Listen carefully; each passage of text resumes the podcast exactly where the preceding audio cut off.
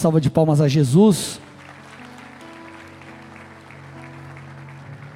Amém, amados? Então nós estamos iniciando hoje uma nova série de mensagens chamada Desmascarando a Supergraça. Desmascarando a Supergraça. A minha ideia, obviamente, com essa série é são duas, duas ideias. A primeira é como o próprio nome diz, desmascarar esse entendimento equivocado tá? acerca da graça de Deus e, obviamente, te ensinar a graça bíblica. E por que, que eu estou te falando isso? Porque é, existem alguns, algumas questões na palavra é, que elas não afetam tanto a nossa vida, ou deixa eu te explicar de maneira prática.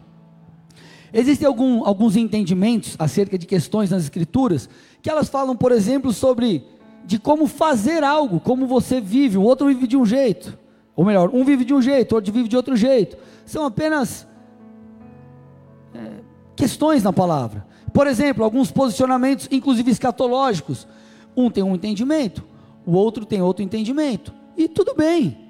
Agora, existem algum, alguns posicionamentos na palavra, algumas questões bíblicas que vão determinar, inclusive, a nossa salvação inclusive a nossa salvação. E essa questão, graça, o fator graça é um fator que, se entendido equivocadamente, pode condenar você ao inferno. Então nós precisamos entender devidamente a graça, para que nós não venhamos, meus amados, a, a, a, a, vivermos longe daquilo que Deus tem e não venhamos a, de fato, enfrentar até condenação eterna. Porque o entendimento equivocado da graça faz isso conosco. Então, por isso que eu vou investir tempo hoje, é uma pregação, será uma pregação um pouco mais longa, e nos próximos cultos, para trazer luz a essa verdade. Amém, amados? Vocês estão comigo ou não? Então, essa mensagem aqui é uma mensagem que precisa mexer muito com a sua mente, com a sua maneira de pensar, com seus padrões. Porque a supergraça, ela fala basicamente de duas coisas. Primeiro, ou uma questão de não, não há tanto peso no pecado assim.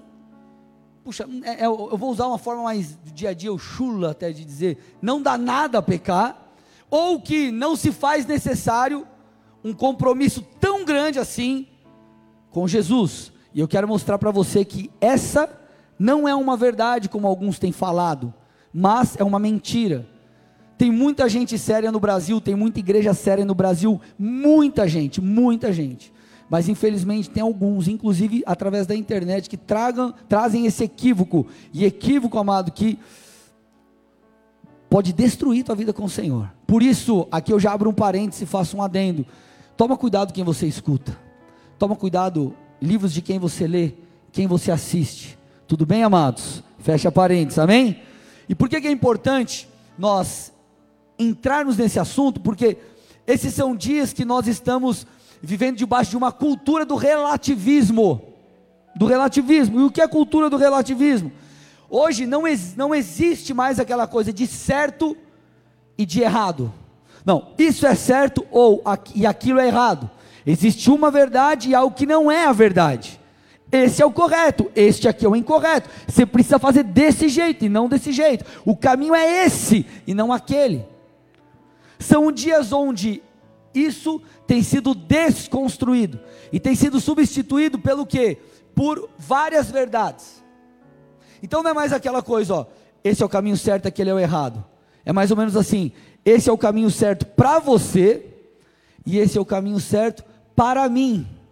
E isso é perigoso demais quando nós falamos de questões espirituais, de posicionamentos morais no que diz respeito às, às escrituras e tantas outras coisas. Jesus diz, por exemplo, que Ele é o caminho, a verdade e a vida. Quer ver um exemplo? Muitos acham que existem vários caminhos para Deus. Não existem vários caminhos para Deus. Não são todos os caminhos que levam a Deus. Só um caminho leva a Deus: Jesus Cristo. Vocês estão aqui comigo? Então, muito é, é, é, é, tem sido falado, não diretamente, obviamente, mas essa cultura do relativismo, ela tem sido incutida na mente das pessoas. E por que, que isso é tão forte? Deixa eu já vou antecipar isso aqui, que era para estar lá no final da mensagem. É, como que isso opera na cultura? Isso opera por filmes, isso opera por seriados, isso opera por é, referências em todos os nichos, isso opera por música e por N coisas, tentando incutir, por exemplo, quer ver um exemplo? Se você chegasse lá para sua bisavó, para sua avó, e falasse que você queria se separar, o que, que tua avó fazia com você? Deixava você separar ou não? Não, nem puxava sua orelha, ficava te dando sermão, senta aí meu filho, e descascava você, sim ou não? Hoje você sabia que é uma estatística, eu não, é, ela, eu, não, eu não vi uma estatística mais recente, mas a última que eu vi mostra que o número de divórcios de filhos de Deus, de pessoas dentro da igreja, é igual. Quem não serve o Senhor. Que evangelho que o povo de Deus está vivendo? O que, que é isso? O relativismo. A cultura diz, a novela diz, o seriado diz, a revista diz, a blogueira diz, a artista diz, a apresentadora de TV diz que não dá nada, então não dá nada. A cultura, presta atenção, gente, ela na vida de muitos é mais forte do que a própria palavra. E tudo isso vem através do re, o relativismo, vem diluindo as verdades bíblicas, vem diluindo princípios, inclusive judaicos cristãos. É só você parar e avaliar questões como, não é o tema da mensagem, só estou dando um panorama, mas poderíamos falar sobre isso em uma delas, o marxismo cultural. Faz o que? Quebra muitos valores judaicos cristãos, e isso faz o que? Com que haja um, um, um diluir de verdades bíblicas. Vocês estão aqui? E isso, infelizmente, chegou na igreja. Então é uma mentalidade, é, um, é uma estrutura de pensamento que faz com que aquilo que antes era o certo não seja mais certo ou não seja tão errado assim. Seja tolerável. Nós vamos entender na palavra que tem coisas que não são toleráveis. Lei e graça, elas não são opostas, como já disseram por aí. E nós vamos navegar em toda essa verdade aqui. Vocês estão comigo ou não? Amém, amados? Glória a Deus. Amém? Então vamos começar aqui falando um pouco, começando com a definição de graça. Graça, se eu fosse definir uma frase, eu diria: graça é favor e merecido. Graça é favor e merecido. Tito 3,7 diz assim: a fim de que, justificados por, vamos lá, gente, interage comigo, justificados por graça, nos tornemos, é, é, nos tornemos seus herdeiros, segundo a esperança da vida eterna. Efésios 2, 8 e 9, texto chave disso, diz: Porque pela graça vocês são salvos, mediante a fé, e isso não vem de vocês, é dom de Deus, não de obras, para que ninguém se glorie. Esse é o texto chave quando nós falamos sobre graça. Então, graça é favor imerecido. O que, que significa isso? Eu não sou salvo pelo que eu faço. E eu vou te mostrar. Isso não quer dizer que depois que eu fui salvo eu não deva me submeter à palavra. Mas a minha salvação ela não é conquistada, ela é concedida. Não é por obras, é por fé.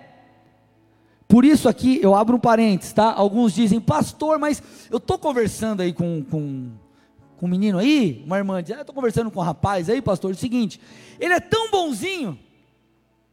Aí tem aquela frase, só falta ele ser crente. O só faltar ser crente para alguém vai definir onde essa pessoa vai viver a eternidade. Eu te garanto, não é um lugar bom. Não é por conduta moral que você é salvo. Você é salvo pela fé. Você é salvo pelo teu, pela, pelo crer em Jesus, o crer de verdade, o reconhecer, eu preciso de salvação, eu sou pecador e eu me arrependo, Jesus. É isso que nos concede salvação. E aqui entra o ponto. É, pela salvação ser mediante a fé, muitos acreditam que as obras não devem seguir a fé. E essas pessoas que falam da supergraça, muitas vezes elas acreditam, parte do entendimento ali é de que a graça ela opera apenas nesse âmbito. Eu fui salvo aqui pela fé, então durante toda a minha caminhada eu posso viver da forma que eu quiser, porque eu sou salvo por fé e não por obras. E eles não aplicam uma outra verdade bíblica tão real quanto essa primeira, que é ser salvo pela fé, que é a graça, ela não apenas opera no purificar de pecados quando você entrega a sua vida a Jesus, mas a graça, ela capacita você para não mais ser governado pelo pecado, mas ela te capacita para sair dele, para não viver preso nele. E é isso que você precisa entender. Existem duas facetas da graça. A primeira é, ela atinge os meus pecados cometidos. Quando eu entrego a minha vida a Jesus, eu sou lavado, eu sou salvo pela graça, pela fé. É, é, é, eu, eu creio, então a graça me alcança, eu sou perdoado. E conforme também eu, eu, na minha caminhada eu erro, eu me arrependo, peço perdão, o sangue de Jesus me purifica, eu sou né? A graça me alcança. Legal, essa é a primeira faceta. Só que a segunda é, a graça, ela me ajuda e ela precisa me ajudar a sair do pecado. Porque vamos lá, gente. Se não fosse assim, nós falaríamos de um Deus que não é o todo-poderoso, mas é parte poderoso. Você acha que faz sentido? Pense comigo. Deus é santo. Deus é reto e Deus é justo. Você acredita nisso ou você acha que Deus ele não está nem aí para essas coisas de santidade, retidão, de justiça? Deus é santo, reto e justo, sim ou não? Faz sentido Deus pedir para os seus filhos iluminarem, certo? Faz sentido nós sermos chamados de cristãos, ou seja, pequenos cristos, e nós andarmos de uma maneira qualquer, sem buscar a santidade, sem arrependimento, não faz sentido. Deus, é, porque essa lógica da supergraça, ela faz o que? Ela faz com que cristãos caminhem longe de, é, no pecado, sem arrependimento, e é como se o sangue de Jesus corresse atrás da pessoa. Então a pessoa está correndo e o sangue está assim, ai, peraí, deixa eu te cobrir, você está indo rápido demais. Não faz sentido isso, gente. É, é totalmente é, é, é absurda essa ideia. Então, é, o que, que nós precisamos compreender aqui? A graça de Deus ela me capacita para vencer o pecado, e isso mostra de fato que o nosso Deus é poderoso. Que nosso Deus é poderoso, porque Ele tem poder não só para te lavar do teu pecado, mas Ele tem poder para te tirar do pecado. Ele tem poder para te tirar de uma vida promíscua, de uma vida presa na escravidão do pecado. Vocês estão comigo aqui ou não? O pastor Luciano Subirá ele diz assim, que a graça de Deus, ela não apenas conserta o que foi estragado anteriormente, tipo, vivia uma vida, uma vida estragada, tudo esbagaçado e a graça, ela consertou isso aqui. Não, ele fala que a graça tem também o poder de nos capacitar para viver de uma maneira diferente, para vencer o pecado. Então, a supergraça fala de uma graça que cobre pecados, mas não de uma graça que nos liberta deles e o entendimento equivocado de que não há mais mandamento, não há mais lei, ei, isso é totalmente adverso, vou te mostrar na palavra. Tudo bem, gente? Tudo bem? Então vamos lá, Tito 2, 11 a 14. Palavras do apóstolo Paulo a Tito. Olha isso aqui, esse texto ele reflete as duas facetas da graça. Então ele diz assim, vamos avaliar o primeiro versículo 11 porquanto a graça de Deus se manifestou salvadora a todos os homens. Ponto, deixa aí, deixa lá. A graça de Deus se manifestou salvadora. Ei, Jesus, eu me arrependo, preciso de salvação, sou pecador, creio no Senhor, não é por obras, pela fé, a graça de Deus uf, te cobre. Se manifestou salvadora. E agora vem a segunda faceta, põe para mim. Está falando da graça, certo? ela nos ensina, ela quem, gente? A graça. Nos ensina a renunciar à impiedade e às paixões mundanas e a viver de maneira sensata, justa e piedosa nessa era presente. Olha lá. E olha o que ele diz mais para frente. Passa aí. A fim, volta lá. A fim de remir-nos de toda a iniquidade e purificar para si mesmo um povo exclusivamente seu, zeloso e de boas obras. Então você vê aqui a graça cobrindo os pecados e a graça capacitando para você viver de uma maneira diferente. A graça nos leva a renunciar. Graça te leva a renunciar. A graça que não te leva a isso é uma graça que não é a graça bíblica. Estou falando se tem Novo Testamento, não se tem Antigo Testamento. Não, pastor, porque gosta de, de santidade aí, de sacrificar, de sacrifício. Era para o Antigo Testamento, se tem Novo Testamento. Então a graça nos ensina a renunciar. O texto diz as paixões mundanas. Então a graça não é uma licença para pecar, e a graça também não é um, uma, uma, uma, um instrumento para que você não tenha um compromisso com Deus tão grande assim. A graça não serve para te eximir de um compromisso maior, a graça te eleva para, para um compromisso diferente. Então a graça ela não te exime de um compromisso, ela te eleva no seu compromisso. Tudo bem? Se a graça servisse de correr atrás de você enquanto você peca, não faria sentido textos como, põe para mim aí, Romanos 6, 23. Porque o salário do pecado é a morte. O salário do pecado é a morte. Irmão, uma hora a fatura chega. Procura alguém perto do seu lado e fala: Uma hora a fatura chega. Está lá em Gálatas, depois eu vou mostrar esse texto para você. Uma hora a fatura chega, você vai ver daqui a pouco. Tá bom? Tudo bem? Olha o que diz João 8,34. Jesus respondeu: Em verdade, em verdade lhes digo que todo que comete pecado é o que, gente, do pecado? Escravo. Então, como que você pode viver no pecado em nome da graça? Coberto pela graça. E o próprio Senhor falou: quem vive no pecado é escravo dele. a recompensa, o pagamento, o produto do pecado é a morte. Morte espiritual, morte ministerial, morte inclusive física. Então, gente, é, que coisa boa há nisso, que coisa boa há em ser escravizado pelo pecado. Então, se não há nada de bom nisso, se o próprio Senhor fala que isso é mal, como que nós somos, em nome da graça, levados a uma vida leviana?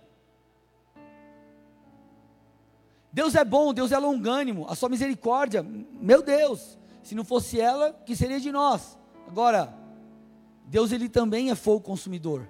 A ira de Deus ainda está em vigor. Olha para o pessoal do seu lado e fala assim: a ira de Deus ainda está em vigor.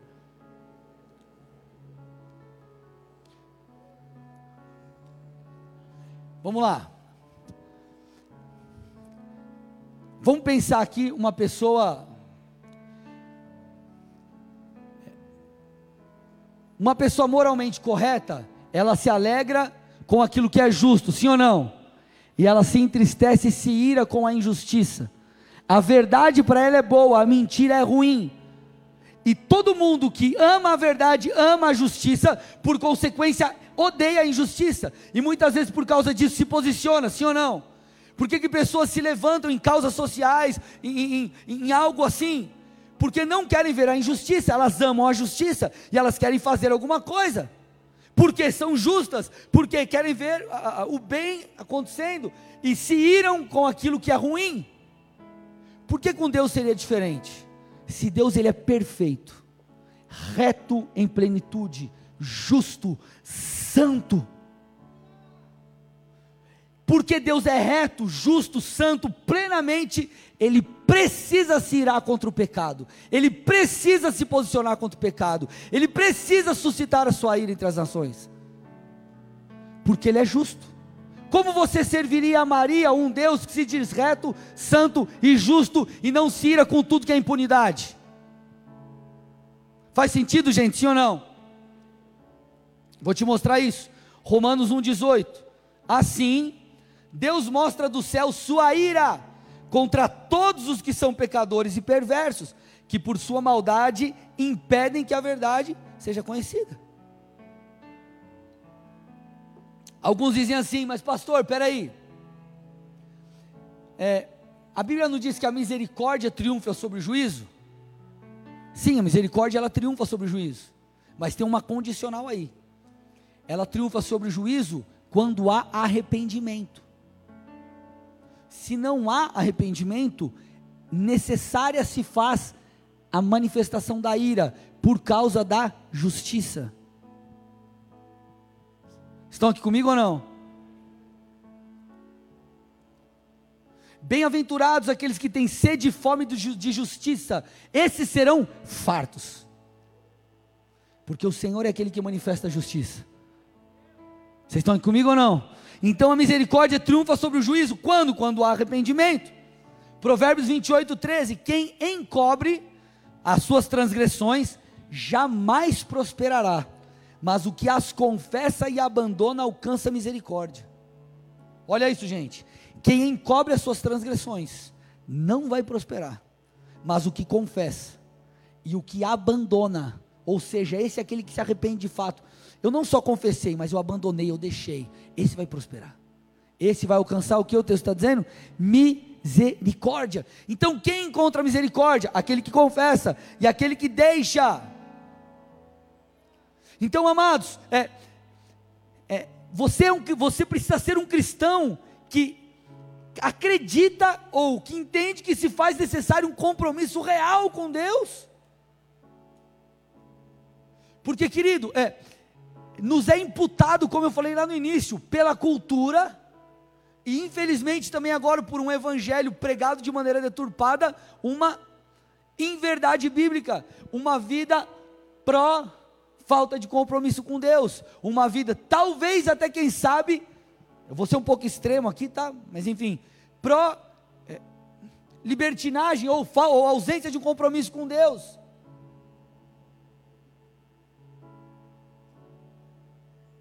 Outro texto do Novo Testamento, ou da época da graça.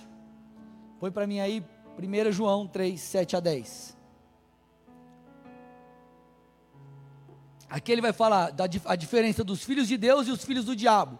Filho de quem, gente? De Deus e do? Vamos ver. Filhinhos, não se deixem enganar por ninguém. Aquele que pratica a justiça é justo, assim como ele é justo. Aquele que pratica o pecado procede do de quem, gente? Do diabo, porque o diabo vive pecando desde o princípio. Para isso se manifestou o Filho de Deus, para destruir as obras do diabo. Todo aquele que é nascido de Deus não vive na prática do pecado, porque nele permanece a semente divina. E esse não pode viver pecando, porque é nascido de Deus. Nisso são manifestados, ou são manifestos os filhos de Deus e os filhos do diabo. Todo aquele que não pratica a justiça não procede de Deus. E o mesmo vale para aquele que não ama o seu irmão. Então ele está dizendo: filho de Deus obedece a Deus, filho do diabo vive em pecado. Então, como que eu vou pecar em nome da graça e achar que está tudo bem? É um filho do diabo que se veste como filho de Deus. Desculpa, mas é a verdade. É uma graça travestida, é uma graça mentirosa, é uma graça que não é bíblica. Porque se assim fosse a graça, seria um elemento para Deus fazer vista grossa. E Deus não faz vista grossa, irmão. Deus não tem problema nenhum em confrontar ninguém. Você acha que Deus tem medo de confrontar? Não, acho que Deus está meio emocionalmente assim, não está muito bem, está com medo de confrontar alguém. Deus está com medo de corrigir alguém. Deus está com medo de ser rejeitado pelas pessoas.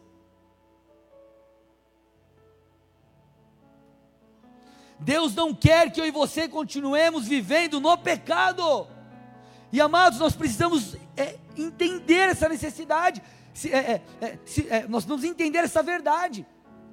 Se não ligar um sinal de alerta em você, irmão, a gente vai ser engolido pela cultura.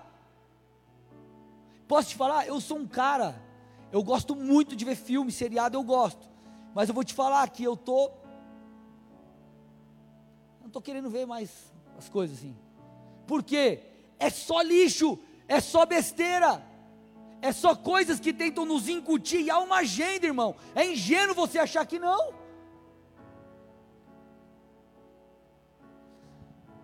Por que, que você viu muito crente se desviando, distanciando ou se esfriando na pandemia. Sabe por quê? Uma estatística recente, uma estatística que eu vi, disse o seguinte: que a leitura da Bíblia diminuiu na pandemia. Então, no momento que as pessoas mais precisam de Deus, elas se afastam de Deus. Como assim se afastam de Deus, pastor? Sim, se afastam de Deus. Se afastam da palavra. Ele é a palavra. Jesus é o Verbo. Se você se afasta da palavra, você se afasta de Deus. Vocês estão comigo, sim ou não, amados? Então a graça, ela cobre os nossos pecados, quando nos convertemos e mediante o nosso arrependimento na caminhada, mas ela também nos capacita para vencermos o pecado. Agora, sabe o que é mais triste? Que tem gente que acredita, como eu citei ali na introdução da mensagem, que graça e lei são opostas, e eu ouvi essa aberração teológica em uma ministração. Graça e lei são opostas. Eu falei, meu Deus, dá dó, dá dó, porque, cara, não faz sentido nenhum isso. E eu vou te mostrar por quê. Entenda uma coisa: quando você fala que graça e lei são opostas, primeiro você está falando mal do próprio Senhor, porque a lei foi estabelecida por Ele. E você diz que a lei é ruim, em nenhum momento a lei é ruim, a própria Bíblia diz que a lei é boa. Então graça e lei não são opostas. Repete comigo: graça e lei não são opostas. Eu vou te dar, vou falar três coisas sobre essa relação. Vou falar agora sobre graça e lei. E vou citar três coisas e aí a gente vai esmiuçar cada uma delas, tá? Mas eu quero que você entenda o seguinte: primeira, na antiga aliança e na nova aliança havia necessidade de obediência. Lá atrás havia necessidade de obediência e hoje continua existindo. Na graça e na lei sempre existiu consequência para a desobediência. Lá atrás e agora continuam acontecendo consequências para a desobediência. A única diferença, então essas duas coisas são iguais, tá? Obediência era necessária na antiga e é necessária necessário na nova. Consequências do pecado existia lá atrás e continua existindo agora. Iguais. O que, que muda? Na antiga aliança nós não tínhamos capacidade de obedecer a totalidade da lei. Agora, em Cristo Jesus, nós temos essa capacidade, eu vou te provar isso. Vou te provar isso. Então vamos lá, vamos esmiuçar isso aqui. Então, em ambas, na antiga e na nova aliança, há, havia e há necessidade de obediência. Eu vou fazer um contraponto aqui dos testamentos. Levítico 19, 37, Antigo Testamento. Guardem todos os meus estatutos e cumpram todos os meus juízos. Eu sou o Senhor. Ponto. Então está dizendo, obedeça. Você precisa obedecer, antiga aliança. Ah, mas pastor, na graça não é assim, não tem mais mandamento, não tem mais lei, não tem mais que obedecer. Isso aí agora é a lei do amor. E a lei de tipo, vive aí do seu jeito, está tudo certo. Mateus 28, 19 e 20. Portanto, vão e façam discípulos de todas as nações, batizando-os em nome do Pai, do Filho e do Espírito Santo. Agora, põe lá para mim. Diz o texto: ensinando-os a guardar todas as coisas que eu tenho ordenado a vocês. Próximo versículo, olha lá. Ensinando a guardar o que? O que o Senhor tem ordenado. Ei, você precisa guardar. Nova aliança, graça, o próprio Jesus falando, e mais, o Jesus ressurreto falando isso. Então, amado, é mentira você acreditar que houve um relaxamento das leis de Deus no, no Novo Testamento e, consequentemente, para nós. Isso é mentira, isso é um equívoco, é uma aberração teológica. Na verdade, na nova aliança, o negócio ficou mais difícil.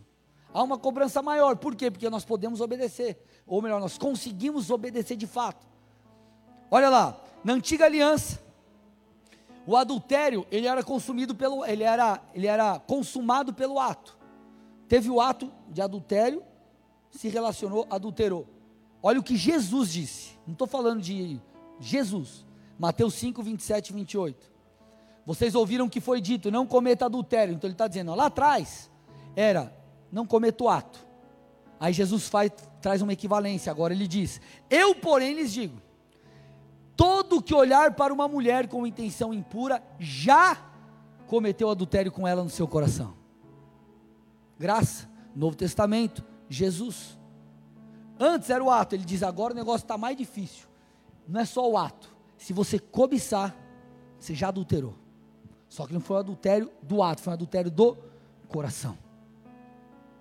Outro exemplo, na lei mosaica, qual era a ordem? Ame o seu próximo e odeie o seu inimigo. Essa era a ordem. Ame o seu próximo, mas o seu inimigo você odeia, que ele se lasque. Olha o que diz agora Jesus. Mateus 5, 4, 3 e 4, 4. Vocês ouviram o que foi dito: ame o seu próximo e odeie o seu inimigo. Então ele está citando lá atrás. E ele diz: Eu, porém, lhes digo: amem os seus inimigos e orem pelos que perseguem vocês. Sem hipocrisia. Alguém que faz mal para você, que é teu inimigo mesmo assim.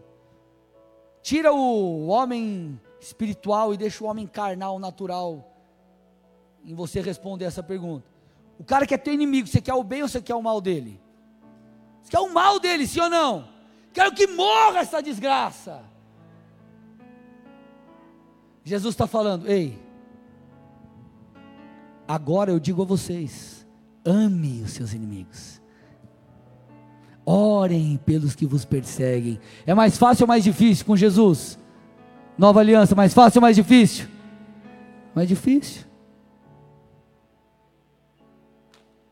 Então não houve um relaxamento, houve na verdade uma exigência maior. E onde que entra uma, um monstro teológico aqui? É falar que nem existem mais mandamentos, não existem mais leis, não existem mais ordenanças, pelo amor de Deus, gente. Isso é um equívoco dos maiores. Continua existindo leis, ordenanças, mandamentos, eu vou te mostrar. Só que você precisa entender a dinâmica, o que, que aconteceu entre a antiga e a nova aliança. Antiga e nova aliança. Isso mostra que teve uma mudança de. Você vai falar aliança, tá? Antiga e nova aliança. Isso mostra que teve uma mudança de aliança. Tudo bem? Aliança. O livro de Hebreus ele fala assim, ó, quando muda a aliança, muda o sacerdócio. Então antes era o sacerdócio levítico na antiga aliança. Na nova aliança é o sacerdócio de Cristo, segundo a ordem de Melquisedeque. Então mudou a aliança. Tudo bem? Quando muda a aliança, muda o sacerdócio. Lá atrás era o sacerdócio que levítico. Agora é o sacerdócio de Jesus, segundo a ordem de Melquisedeque. E aí a Bíblia diz o seguinte: muda a aliança e muda sacerdócio. Qual que é a consequência? Hebreus 7,12. Hebreus 7, 12. Então muda a aliança, muda o que? Sacerdócio. Repete comigo: muda aliança, muda sacerdócio. Vamos lá, gente. Muda aliança, muda sacerdócio. E olha a consequência. Quando se muda o sacerdócio, necessariamente muda também a lei. Ainda existe lei ainda existem ordenanças, ainda existem mandamentos. O próprio Jesus disse em João 13:34: "Um novo mandamento vos dou". Ele não diz uma nova orientaçãozinha aí. Se você quiser, você faz. Se você não quiser, está tudo bem, porque o meu sangue te cobre e vive uma vida promíscua mesmo. Ele diz: um novo mandamento vos dou. Eu estou mandando você fazer. Eu estou ordenando você fazer. As leis continuam em vigor. Jesus disse aquele, João 14, 21, põe para mim. João 14, 21. Aquele que tem o que, gente? Os meus o que? Mandamentos. Aquele que tem os meus mandamentos e os guarda, esse é o que me ama. O que me ama não é só aquele que diz que ama, que canta uma canção, que serve, que vive no ministério, é aquele que obedece, é aquele que se santifica, é aquele que renuncia, é aquele que mata a sua carne, é aquele que carrega a sua cruz. Esse é o que ama a Deus. Amor sem obediência não é um amor bíblico. Então, que história é essa que não existem mandamentos, que não existem leis, que não há necessidade de renúncia? Isso é balela e você não pode acreditar nisso. Então existia a necessidade de obedecer a Deus e hoje continua existindo. Amados, nós somos o povo da cruz, o povo que renuncia, o povo que paga o preço. Ele sempre foi e ele continua sendo Senhor, Ele é o Senhor Jesus, Ele não é o amiguinho Jesus, ele não é o meu amuleto, Jesus. Ele não é o pé de coelho, Jesus. Ele não é o gênio da lâmpada mágica, Jesus. Ele é Jesus, o Senhor, o Cúrios, o meu dono, o meu rei. Aquele que manda na minha vida, aquele que governa sobre mim. Cúrios é dono, amado, entenda uma coisa. Você foi comprado. Se eu compro o celular teu, ele é de quem? Seu ou meu? Depois que eu compro? Meu, eu faço com ele o que eu quiser. Eu sou dono dele. Se eu quiser jogar na privada da descarga, eu dou. Se eu compro teu carro, eu quiser largar lá no precipício, largar no meio da estrada, aberto, eu faço, é meu. Eu mando, ele é meu. Jesus te comprou, me comprou, nos comprou, ele é nosso dono. Quem manda na sua vida não é você, não é a sua lei que governa, não é o seu umbigo, não são as suas vontades, é a vontade dele. Por isso que ele diz: renove a sua mente, mude a sua mente, para que você entenda que a vontade dele é perfeita. Então existe a necessidade de obediência, e a falta dela vai gerar consequências, trará juízo.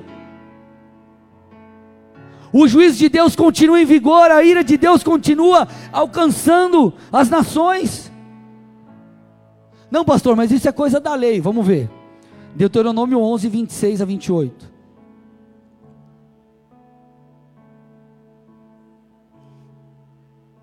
Eis que ponho diante de vocês a bênção e a maldição. A bênção, se cumprirem os mandamentos do Senhor seu Deus, que hoje lhes ordeno. A maldição, se não cumprirem os mandamentos do Senhor seu Deus, mas se desviarem do caminho que hoje eu lhes ordeno, para seguirem outros deuses que vocês não conheciam. Então aqui na lei ele está dizendo assim: ei, eu coloco diante de você a bênção ou a maldição. Você quer ser abençoado? Obedece a Deus. Você quer ser amaldiçoado? Desobedece, siga outros deuses. É isso que ele está falando. Não, pastor, mas isso é coisa da lei.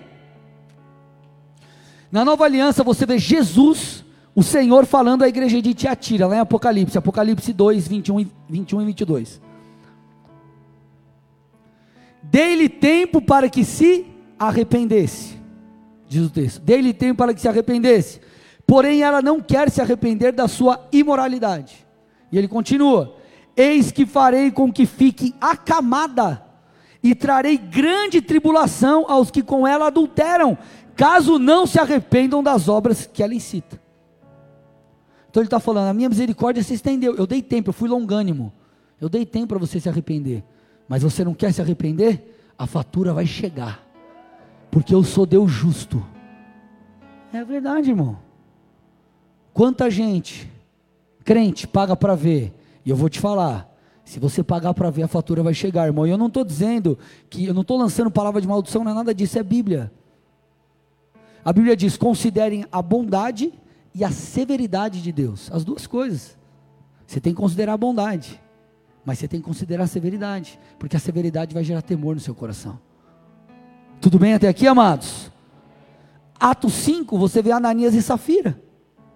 Eles vendem uma propriedade, eles, Deus não pede, eles mesmos se propõem a dar. Deus não pediu nada. Eles se propõem a dar. E os dois combinam, ó, vamos falar que a gente vendeu por esse valor e a gente vai mentir aqui. Eles mentiram, os dois caíram duro, morreram os dois. Novo Testamento, gra é, é, graça, igreja primitiva, Atos 5. Lembra que eu falei do texto lá em Gálatas que a fatura chega? É esse texto aqui, ó. Não se deixe enganar, ninguém pode zombar de Deus. A pessoa sempre colherá aquilo que semear. Passa o próximo texto. Ou melhor, volta, deixa esse aí.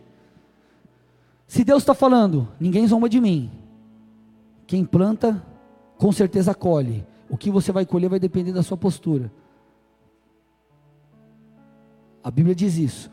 Faz sentido então eu viver uma vida promíscua e usar a graça para respaldar? Quer ver como não faz sentido? Próximo versículo. Quem vive apenas para satisfazer a sua natureza humana, o que, que ele está falando? Os seus desejos, a imoralidade, qualquer outra coisa, colherá dessa natureza ruína e morte. Você quer satisfazer os teus desejos carnais? Quer pecar? Então, segura aí o que vem atrás. Quer pecar? Beleza, pode pecar, vive a tua vida. Mas segura o B.O., aguenta o tranco aí. Tu não é macho para falar que você vai pecar de peito aberto? Então segura, o segura a bronca aí. A fatura vai chegar, você vai pagar? É o que ele está falando. É pesado. E aí ele continua dizendo: mas quem vive para agradar o Espírito, colherá do Espírito vida eterna. Irmão, vai ser difícil ser crente e vai ser difícil não ser crente. Só que se você for difícil crente, você tem a vida eterna, plenitude, paz, prosperidade. Agora, se você quer caminhar pelo caminho difícil, satisfazendo os seus desejos, você vai para o inferno. É o fato, é isso, é a Bíblia. Sou eu que estou falando. Tudo bem até aqui? Agora, vimos que na, na, na, lei havia necessidade de obedecer, na graça também. Consequências na lei e consequências na graça. Agora, a antiga aliança, esse é o terceiro ponto, não tinha, na antiga aliança não havia capacidade de obedecer à lei de Deus. Mas na nova aliança existe, existe, existe capacidade para tal.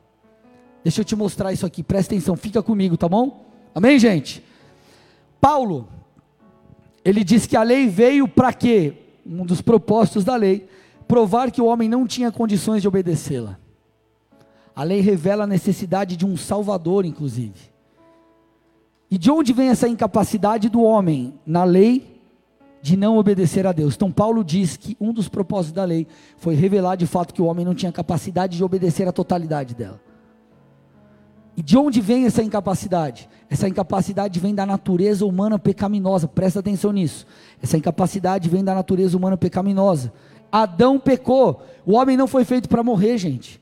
O homem não foi feito para ter, ter, eh, enfermidade, o homem foi feito para ser eterno. Adão peca e é desencadeado um monte de coisas na raça humana, porque Adão era cabeça de uma raça e Adão era um representante de uma raça, então aquilo escorre.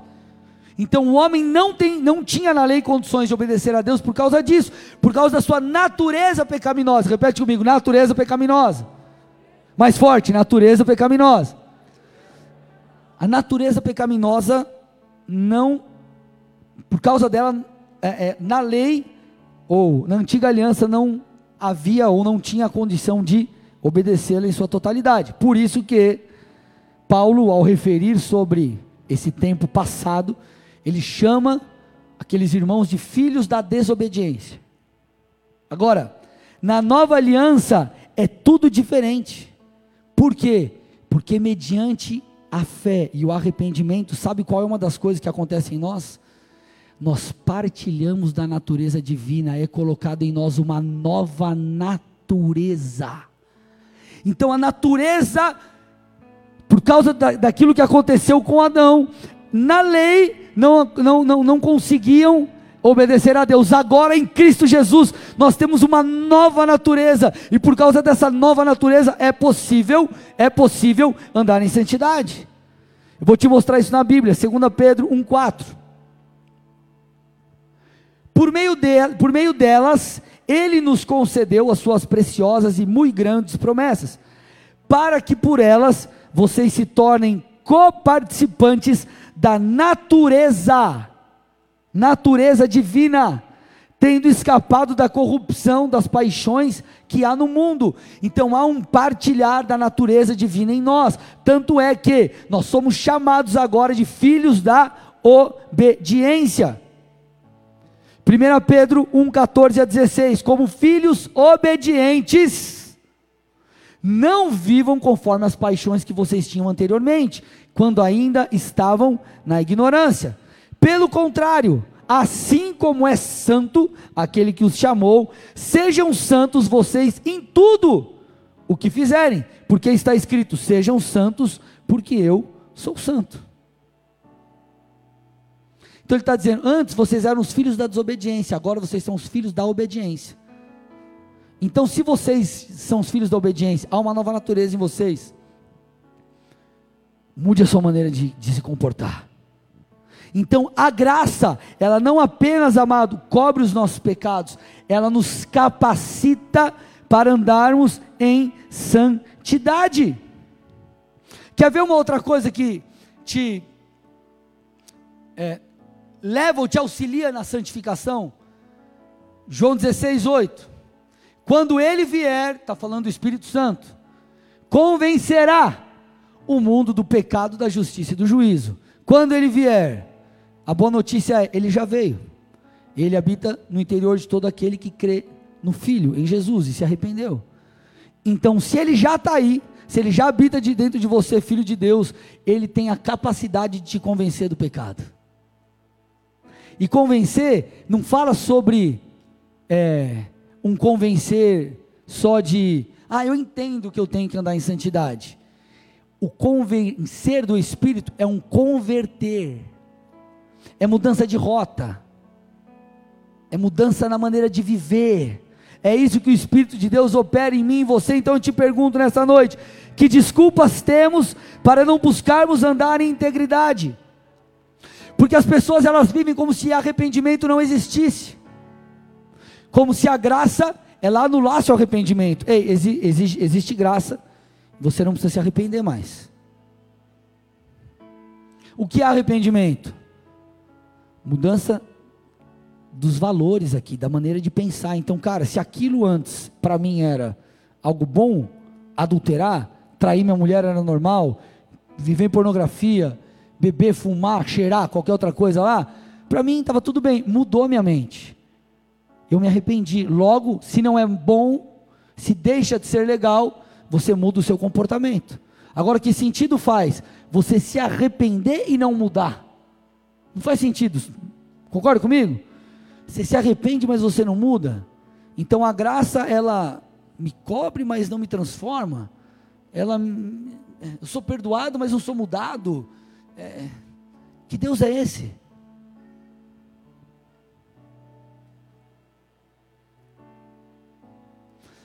João Batista, precursor de Jesus, preparou o caminho para o rei, para o mestre, pregando arrependimento. Jesus inicia o seu ministério pregando sobre arrependimento. Mateus 18, 8 e 9 vai te ajudar a entender o nível do teu compromisso com Deus. Olha o que Jesus espera de nós. Se a sua mão ou o seu pé leva você a tropeçar, corte-o e jogue-o fora. Óbvio que isso aqui é literal, tá, gente? Você vai entender aqui. Pois é melhor você entrar na vida manco ou aleijado do que tendo as duas mãos ou os dois pés ser lançado no fogo eterno.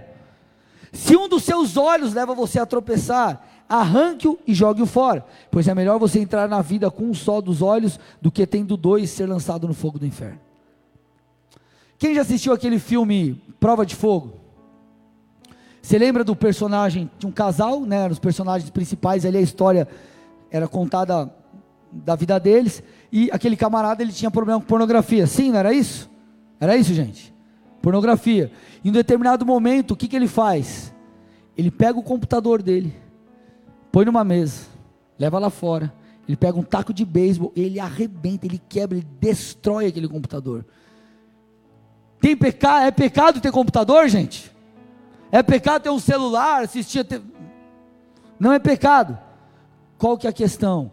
Aquilo era uma pedra de tropeço para ele, estava preso na pornografia. O que, que ele fez? Ele fez o que o texto está falando eu arranco e jogo fora tudo aquilo que me tira da presença de Deus. A graça do Senhor é para te levar a isso. A graça do Senhor não é para te levar a viver em leviandade, viver o evangelho sem compromisso, viver uma vida mais ou menos, ser um cristão morno. Cristão morno, a Bíblia diz que o Senhor vomita. Essa é a verdade, gente. E nós precisamos pregar a verdade. Jesus foi um dos maiores pregadores sobre, sobre sabe o que? Inferno. Inferno é real. Inferno não é uma filosofia, um negócio, é mais ou menos é real.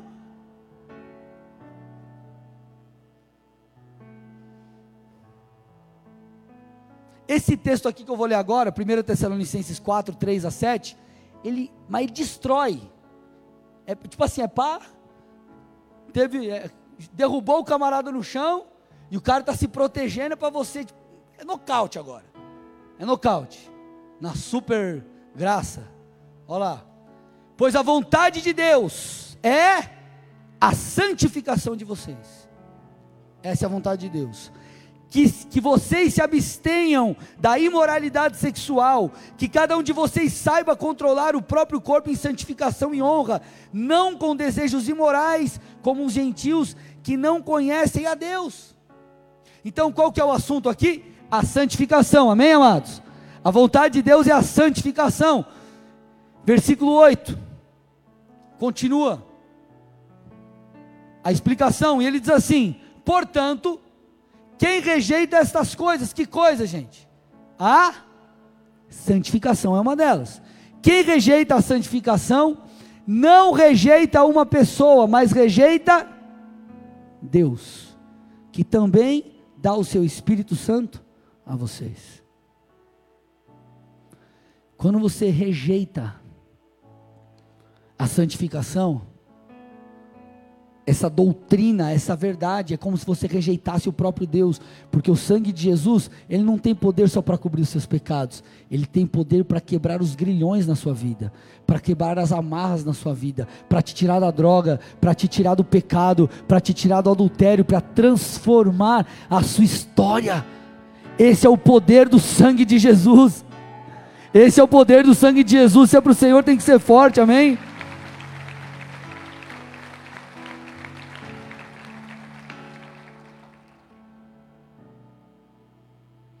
Alguns, e aqui eu quero fazer um adendo.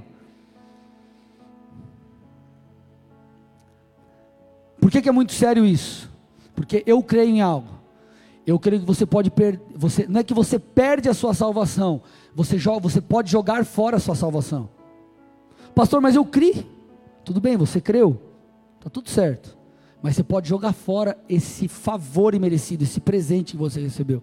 Pastor, da onde você está tirando isso? A Bíblia diz, por exemplo, que os adúlteros, eles não herdarão o reino dos céus. Quer um outro texto para quebrar?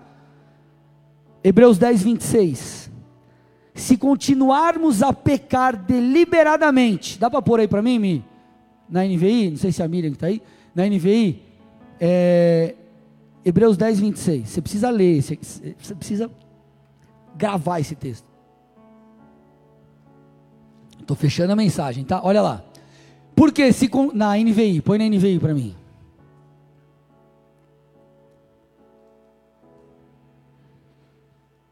Olha lá.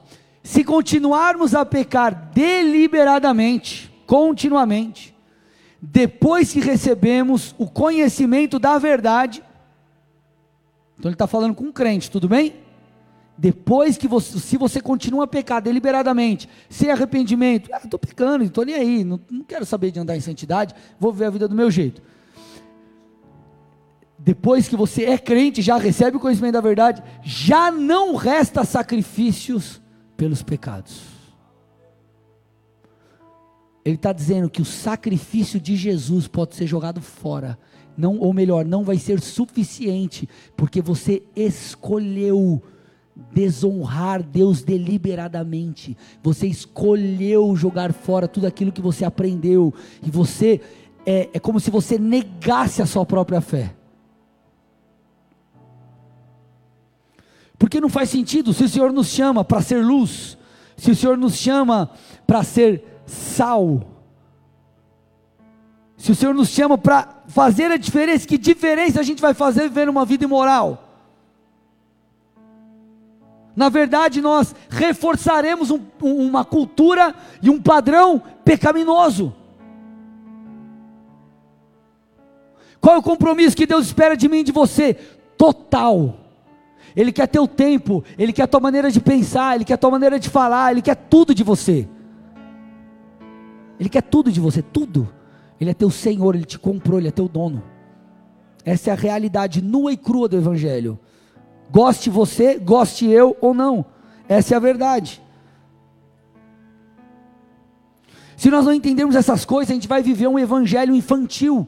Nós viveremos um evangelho me dá, me dá, me dá. Um evangelho para mim. O um evangelho, Senhor, supre as minhas necessidades. Quando Jó, em meio às suas dores, meio que expõe diante do Senhor, reclama, ou enfim, Deus. E Jó era um homem justo, a Bíblia diz. E ele perdeu os filhos, perdeu um monte de coisa, suas riquezas, e ele questiona Deus, ele era justo, ele não estava colhendo de algo que ele plantou. Sabe o que Deus fala para ele? Deus fala assim: Jó, onde você estava quando eu criei todas as coisas? Onde você estava, Jó, quando eu, um, quando eu coloquei um limite nos mares? E aí tem gente querendo brigar com Deus. Ei Deus, o negócio é o seguinte: se você não me abençoar, eu vou vazar da igreja. Se não me abençoar, eu vou me desviar. Se não me mandar varoa, esse mês, ó Deus, abriu. Deus, quatro meses já, ó. se liga. Vai ficar ruim para você, porque eu vou me desviar. Ei, irmão, onde você estava quando eu criei todas as coisas? Ele é Deus. Ele é Deus. Não vive o evangelho infantil um evangelho onde qualquer coisa é motivo para você abandonar. Ai, me feriram, falaram mal de mim. Aquele evangelho onde, onde nós somos, é, nos colocamos como vítimas das situações e dá desculpa para não, é, é, para não se engajar no ministério. Dá desculpa, ai, mas eu abandonei por causa disso. Irmão, para com isso, pelo amor de Deus. Todo mundo aqui quer ver uma vida plena, sim ou não? Põe para mim Mateus 16, 25. Todo mundo quer viver uma vida plena. Todo mundo quer viver uma vida abençoada. Todo mundo quer, enfim, todo mundo quer achar essa plenitude, achar a vida.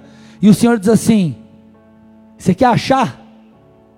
Então perde por minha causa. Você quer achar? Perde por minha causa. Viva a vida do jeito de Deus, conforme a palavra e não conforme o seu jeito. Deixa eu te falar uma coisa aqui, irmão.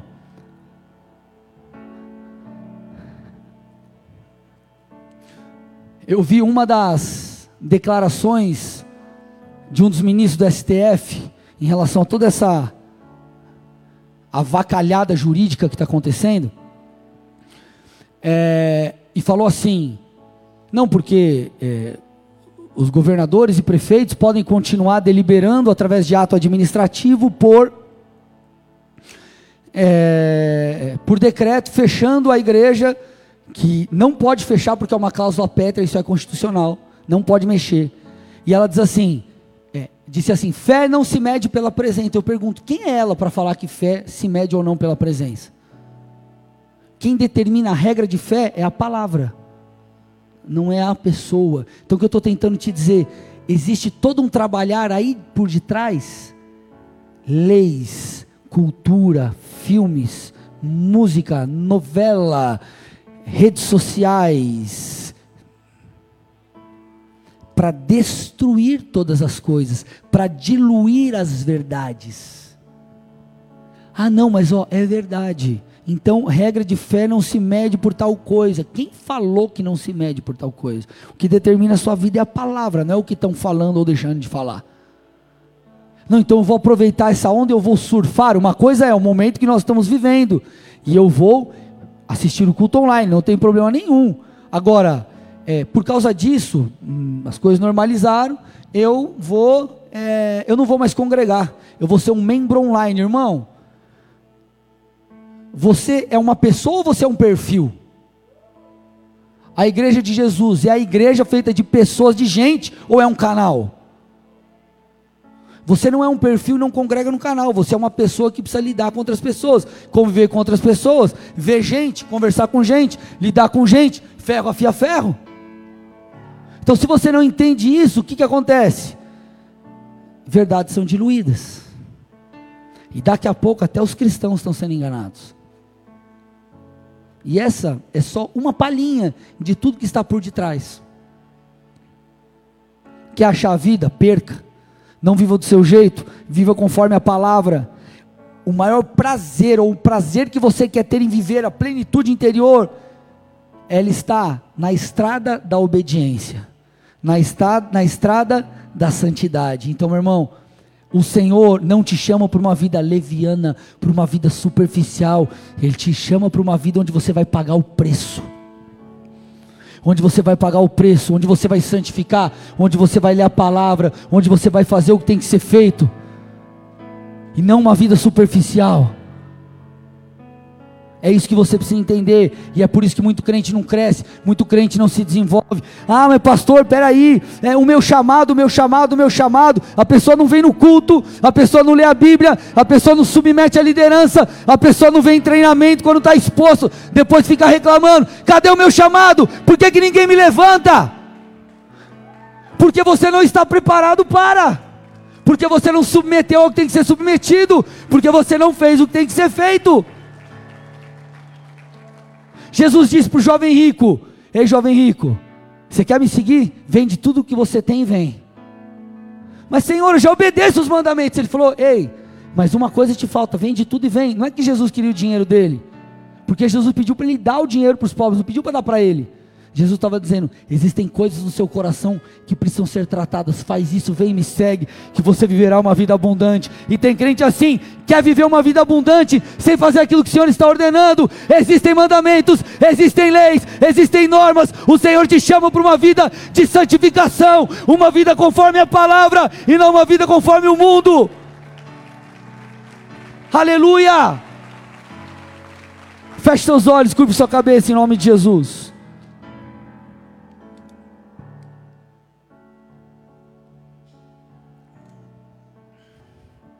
Eu quero aqui fazer duas orações.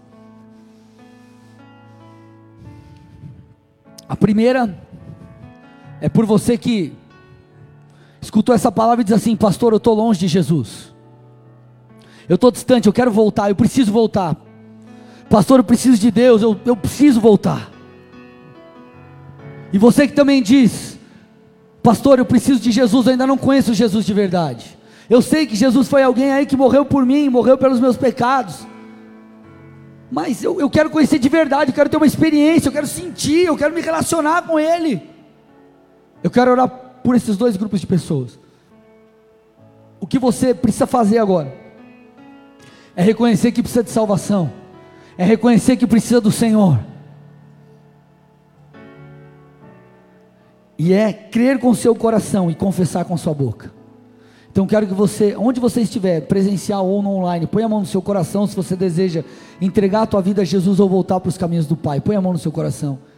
E repita assim comigo, Senhor Jesus. Senhor Jesus nessa, noite, nessa noite, eu, reconheço eu reconheço que Tu és Deus, tu és Deus e, não há outro. não há outro. Eu reconheço também Eu reconheço que, o seu nome que o seu nome está, acima está acima de todo e qualquer outro, nome. qualquer outro A nome. Ti eu me rendo. A eu me rendo. Eu reconheço, reconheço que Tu és o Filho de Deus, que tu és o Filho que de veio a Deus, esse mundo, que veio a esse morreu no meu lugar, no meu lugar, mas, ressuscitou mas ressuscitou e está vivo. e está A vivo. Ti eu entrego a A minha vida. entrego a minha Peço vida. perdão, Peço perdão pelos meus pecados. pelos meus pecados. Escreve o meu nome, Escreve meu nome no livro da vida, livro da vida. e faça tudo novo. Faça tudo novo. Eu me rendo a Ti. Eu rendo a Eu ti. quero viver, Eu quero viver debaixo da graça, debaixo da graça verdadeira, verdadeira, para que eu possa, para que eu possa honrar, o teu nome, o teu nome, em nome de em Jesus. nome de Jesus. Pai, eu entrego essas vidas a Ti.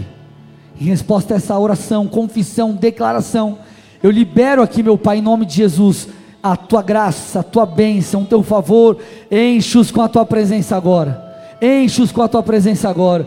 Eu te peço que a tua plenitude os envolva, que o Senhor abençoe cada área da vida dos meus irmãos. Eu declaro um novo tempo onde eles não serão mais escravizados pelo pecado, mas em nome de Jesus eles iniciarão uma jornada de conhecimento do Senhor, uma jornada de liberdade. Eu declaro que eles não são mais escravos do pecado, mas a partir de go- de agora eles se comportarão como filhos de Deus em nome de Jesus. Amém. E amém. Dê uma salva de palmas ao Senhor.